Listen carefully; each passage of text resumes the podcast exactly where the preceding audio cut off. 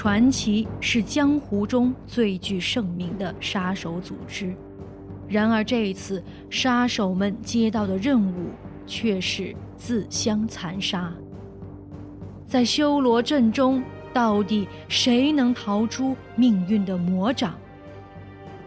请听步飞烟新派武侠小说《人间六道》之首部曲《修罗道》，演播：古云。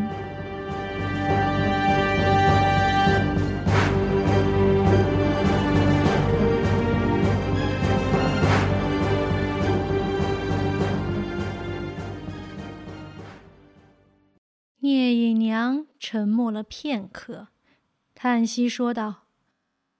希望如此。他不再看柳毅，涉水向岸边走去。河岸的上面正好是修罗镇的最东面，左依雄峻的大山，背靠浩渺的江水，眼前却是一个小小的渡口，一排青竹扎成一座凉棚。上面竖着七条榆木削成的船桩，已经腐败大半，似乎很久没有人使用过。过了渡口，再往前行，两边山石夹挤，道路越来越窄。一线天上厚厚的蔓藤劈垂而下，将光线遮得严严实实，只能摸索着通过。又转过一道大弯。突然，眼前跃出一片银光，只见月满中天，照出遍地妖红。眼前竟是好大一片碧桃林。此处碧桃分为绛红、品红、粉红、白色、浅碧五种，沿着一片缓坡徐徐铺开，一眼望不到尽头。五色碧桃似乎杂乱无章地种在一起，又似乎遵循了某种莫名的规律，刻意排列着。浓密的桃珠向缓坡延伸，连成一片，仿佛无数五色的丝被仔细地交织在土地之上。不识庐山真面目，只缘身在此山中。或许从空中鸟看下去，就能发现这山谷中铺陈的原来是一幅色彩错落的神奇画卷。聂隐娘刚刚踏入桃林中，心中却莫名的一颤。她讶然抬头望着花叶累累的桃株，心中涌起一阵奇异的感觉，仿佛这幅画卷竟宛如水中的倒影。随着他的踏足，轻轻颤动了一下，片刻间又已恢复原貌。他望向柳毅，似乎他也察觉出某种危险，正皱起眉头，仔细的查看着身边的碧桃。桃珠枝繁叶茂，桃根盘结，却丝毫看不出特殊之处。月色更盛。一阵夜风起自桃林深处，漫天桃花瓣绯红丽白，洋洋洒洒散落了两人一身。突然，两人眼前一花，只见花光月影中，五条黑影嗖的从树底下掠起，十只森绿的眼睛在夜色中亮起，宛如坟间鬼火。几次起跃，就已不见踪影。聂姨娘斥道：“站住！”拔步就要追上去，突然一枚桃枝横扫过来，他不禁猝然止步，讶然看去，却是柳毅挡在他的面前。只见柳毅淡淡笑着说：“不必紧张，或许是附近人家养的猫。”聂姨娘冷笑一声：“哼，附近没有人家，而那些也根本不是猫。”他注目着黑暗深处的那些蠢蠢欲动的黑影，一字一字说道：“是狐。”柳毅抛开桃枝，淡然摇头说道：“荒山野岭有狐也不奇怪。”聂隐娘说道：“不错，荒山野岭有狐不怪，有大片的桃林也不奇怪。但你可曾见过五色桃花开在一处，而桃根下又恰好栖息着五色的狐狸？柳毅微笑点头说：“的确少见。”聂隐娘说道：“据我所知，除了黄狐产自中原，蓝狐、赤狐、白狐、玄狐都是难得一见的一种，性情孤傲，绝难与他族相容。何况……”这几头狐狸体型健硕，毛色老成，都应是一方狐族头领。若无专人驯养，绝不会同时聚在此处。柳毅眼中透出赞许的笑容：“聂姑娘好犀利的眼神，看来我果然没有选错。”聂姨娘的脸色却沉了下来：“你故意试探我？”试探我有没有资格做你的伙伴？柳毅摇了摇头，望着桃林深处说道：“刚到修罗镇上，我就重金购下了此镇地图，知道桃林尽头应该有一座山神庙。如果这些狐狸是出于人力驯养，我想它的主人应该就在此庙之中。”聂隐娘。不再答话，转身向桃林中走去。柳毅扶了扶落在衣襟上的桃花，也跟在他身后。走了几步，聂隐娘突然停了下来，回头问道：“如果这些狐狸的主人也是传奇之一，你会杀了他吗？”柳毅默然片刻，说道：“会，如果他想杀我的话。”聂隐娘叹息一声，不再说什么，低头拂开眼前的桃枝，从茂密的桃枝中穿了过去。随着他们的前行，桃林的格局竟似乎有了改变。本来密不透风的树林中，竟显出了一条羊肠小道，弯弯曲曲的伸向前方。而就在片刻之前，这里边还根本没有路。小路在月光的照耀下显出灵光一般幽微的色泽，仿佛要把他们带到某个不可知的地方，而莫名的危险就在小道的尽头等待着他们。聂隐娘和柳毅都发觉了这片桃林的异样，但他们谁也没有停下。反而沿着小路的指引，一步一步走了下去。也不知在林中穿行了多久，小路仿佛到了尽头，前面是一片浓厚的黑雾，从天幕中直垂而下，将前方的一切遮盖起来。聂隐娘刚要止步，就听身后传来一声微响。她心中一动，愕然回头，身后却空无一人，只是那条来时的小路已然不见，只剩下无穷无尽的桃枝桃叶在月光下瑟瑟摇动。聂隐娘深吸了一口气，回过头来，只见眼前的黑雾竟在缓缓消散。月光渗透而下，照出一片花枝扶摇的光景。一座山石垒成的小庙渐渐从桃林深处凸显出来。此庙也不知经历了多少年月，看上去破败不堪，摇摇欲坠。庙顶的红瓦已经变成暗黑色，上面布满了鸟迹和杂草。庙门上悬着的一块薄木匾额也已倾斜大半，暗淡的金漆提着三个大字“山神庙”。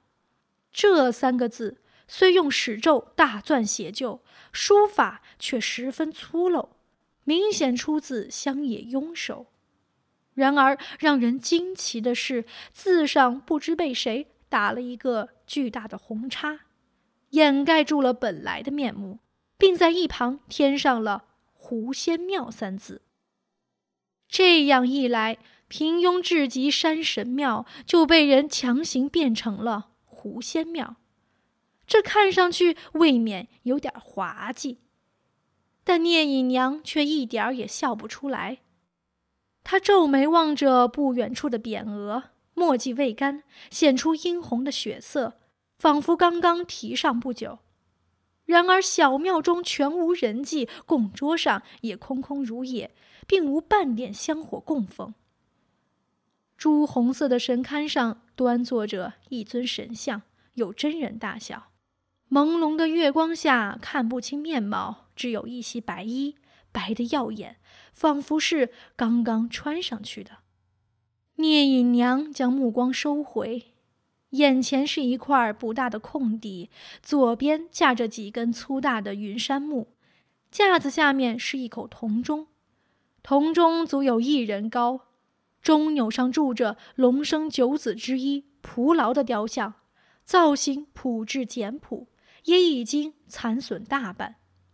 支撑铜钟的云杉有一根新被折断，露出白花花的木屑，铜钟失去支撑。跌落在地上，绿迹斑驳的边沿深深陷入泥土中，周围荒草茂密，将铜钟边沿掩埋起来。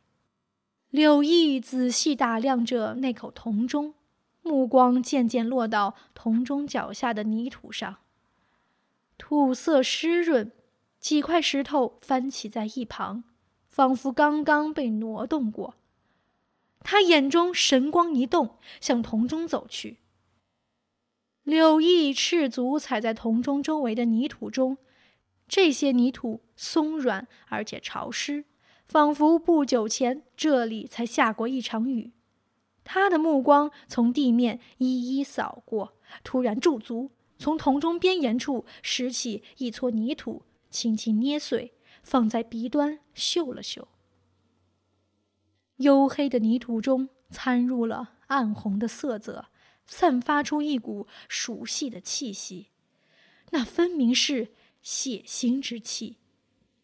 柳毅的面色一沉，轻叩铜钟，说道：“里面有东西。”聂隐娘怔了怔，也伸手在钟上叩击了几下。铜钟发出几声长短不一的轻响。东面钟壁的声音格外沉闷，仿佛那面钟壁上真的倚靠着某种东西。他试着向外推了推钟身，铜钟却纹丝不动。柳毅说道：“让我来。”聂隐娘并不愿意柳毅帮忙，她摇了摇头，伸手将那半截云杉取下，插入铜钟边沿的泥土里，用力往上一翘。铜钟发出“嗡”的一声闷响，向一旁移开一条缝。刺鼻的腐败之气伴着一团飞动的黑云迎面扑来，呛得人直欲呕吐。聂隐娘本能的侧开脸，手中却不禁一松，铜钟再次轰然落下。那团黑云在空中停留了片刻，烟雾般散了开去。月光下，聂隐娘愕然发现，那竟然是一群极小的吸血蚊。她来不及细看，目光紧盯住铜钟挪开后的土地。青碧的泥土已染成暗红，一截残破的枯枝被压在铜钟的边沿，似乎已被截断。枯枝已经变成绛紫色，发出浓浓的腐臭。月影朦胧，聂隐娘注视着那段枯枝，脸上渐渐变色。那不是枯枝，而是一个人已然腐烂的手臂。柳毅也是一惊，再也顾不得其他，上前一掌将那口铜钟击倒，大股浊气冲天而起，熏得人睁不开眼睛。一团人形的血肉失去了钟壁的依靠，完全瘫倒下来。这已经算不上一具尸体，他身体的每一处骨肉都被巨力捣碎，看不出一点轮廓。地面上的血迹已然变为赫然的黑色。更为诡异的是，尸体被毁坏到如此不堪的地步，流血却并不是很多。柳毅摇了摇头，对聂隐娘说道：“你认得出他是谁吗？”聂隐娘强行平复着自己脸上的惊惧，深吸一口气，说道：“这是裴航。”柳毅说道：“你怎么知道？”聂隐娘并不答话，从怀中掏出一块黑色的石头，小心地悬在尸体上方。她缓缓催动内力，向那块石头灌下。只听。啪的一声轻响，一枚五寸长的银针透体跃出，紧紧粘在了黑石上。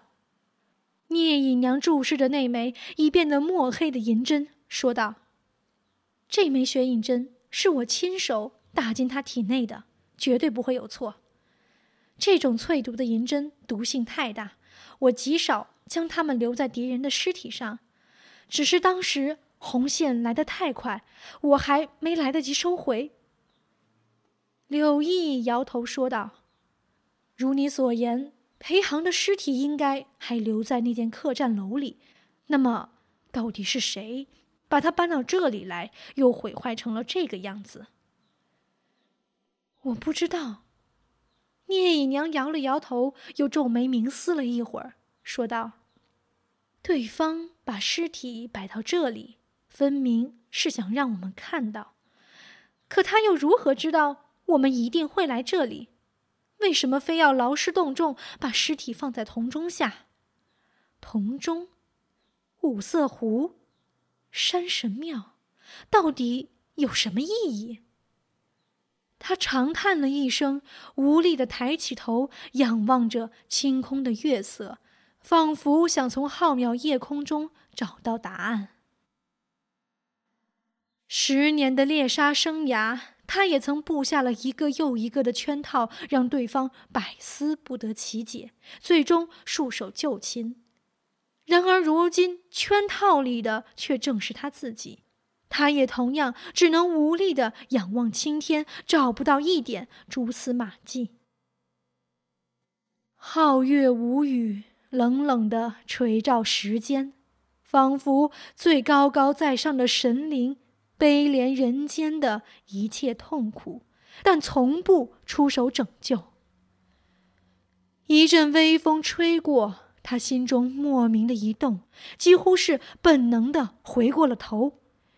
他的脸色顿时大变，被推在一旁的铜钟钟钮上，残破的蒲牢雕像依旧抓裂飞扬，然而雕像的脖颈上竟被挂上了一只人臂长的玉瓶。玉瓶造型奇特，瓶身狭长，瓶底椭圆，宛如一枚拉长的水滴，在月光下显得额外耀眼。然而，就在刚才两人推开铜钟的时候，钟钮上分明空无一物。聂隐娘大惊，不由四下望去。桃林繁茂，重重树影婆娑，仿佛将一切的秘密都遮掩殆尽。柳毅的笑容也已凝固在脸上。敌人竟能如此神出鬼没，将这玉瓶挂在钟钮上，却让近在咫尺的他们毫无知觉，这是何等的可怕！如果敌人手中拿的不是玉瓶，而是一柄长剑、一把巨斧呢？若敌人的目的不是铜钟上的蒲牢，而是他们两人的脖子呢？柳毅四顾着空寂的夜色，心中不禁涌起一阵莫名的恐惧与愤怒。恐惧是因为敌人的强大，愤怒却是因为自己的无能为力。这在他多年的刺客生涯中从未有过。或许和其他传奇成员一样，柳毅也一直不曾明白主人为什么会舍得毁掉这个江湖中最负盛名的杀手组织，舍得将这十二个各怀绝技的刺客垃圾般抛弃掉。但现在他开始明白了，因为在主人眼中。他们就是随时可以扔弃的垃圾。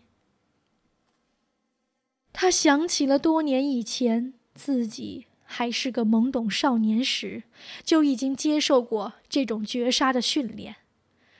那时初通武术的孩子们被无情地扔到荒岛、森林、大漠上，也是这样自相残杀，就宛如苗疆炼制的蛊术，将一群虫蛇放到密不透风的罐子里，相互撕咬，只让一个存活。而后将优胜者肆以心血，让他成为杀人利器。那时他没有迷茫。因为他坚信，无论有多少人死去，自己必定会是最后走出绝境的那一个。只是如今，那些被养成的蛊虫们被再度聚集到了一起，而这一次，主人不再想选出更优秀的蛊虫，而只是想看着他们在自相残杀中化为一滩血泥。柳毅脸上。透出一抹苦笑，仰头凝望着四周被月光照得发苍的山石，在这样的绝杀中，他到底能做什么？他的挣扎，他的经营，他的努力，难道不过只是给主人的游戏中增添一些花絮？月影摇曳，他感到自己多年来的信心就如累累微石一般。开始摇摇欲坠。这时，一只手放到他肩上，聂隐娘。柳毅回头，两人的目光交织在一起。从他的眼神中，他也能看出他的恐惧和迷茫，但连这些都掩饰不住的是他心底深处的坚强，以及对同伴的鼓励。那一瞬间，月光下的两个人宛如被照得透亮，两人史无前例的靠得如此之近。他伸出手去，他们的手再度握在一起。和上次不同的是，这一次两人真的失去了其他的倚仗，只有对方。十余年来，他们。也是第一次感到，只有依靠合作，才能有求生的机会。聂隐娘和柳毅渐渐冷静，一同上前将玉瓶取下。瓶身莹洁无瑕，却通体浑成，没有开口。没有开口，当然算不上一个瓶子。柳毅皱起眉头说道。不是瓶子，那这又是什么呢？聂隐娘也摇了摇头。寂静的月色如水，从两人身上划过，照得大地如降了一层银霜。聂隐娘突然抬起头，望着天幕中银盘一般的明月，一幅微黄的画卷在她脑海中徐徐展开。她失声说道：“我明白了。”柳毅问：“什么？”聂姨娘说道：“这不是玉瓶，而是一只玉箸，捣药用的玉箸。而这口钟，这口钟其实正是倒翻了的石臼。”柳毅的眸子开始收缩。“你是说，裴航是被人放在铜钟里捣碎的？”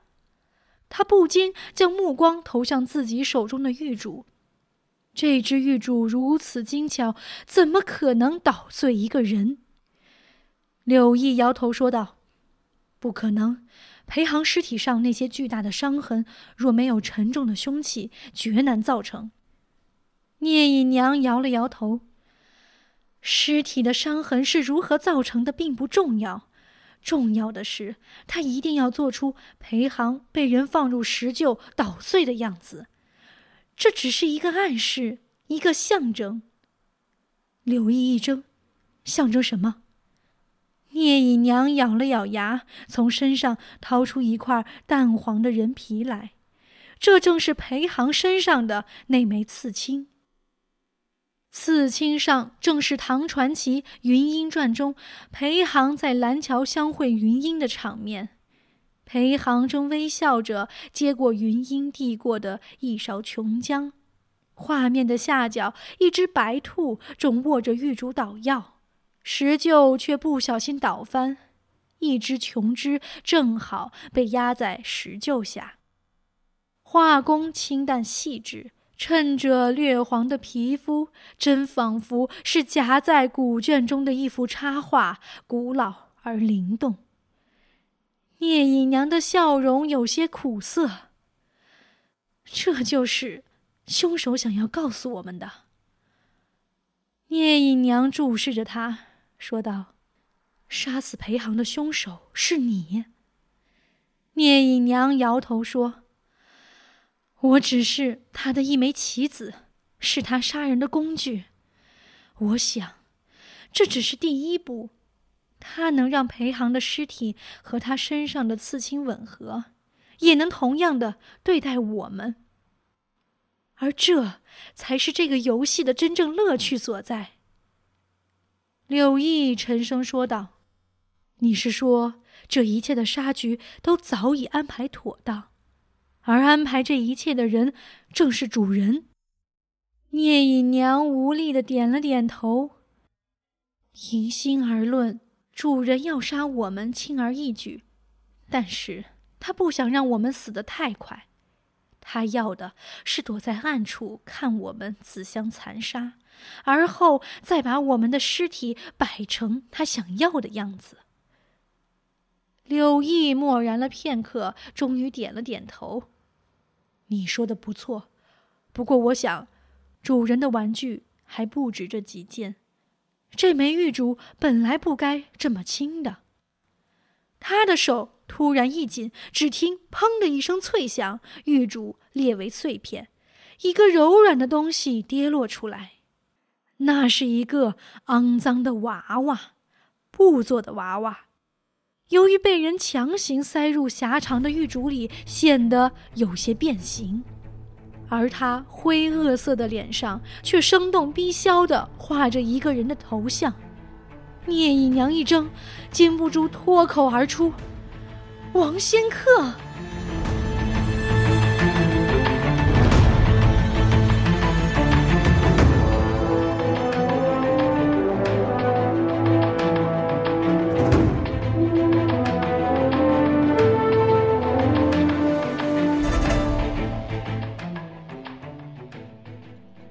本节目由静听有声工作室荣誉出品，欢迎加入静听听书 QQ 粉丝群：二七幺零幺四七七幺。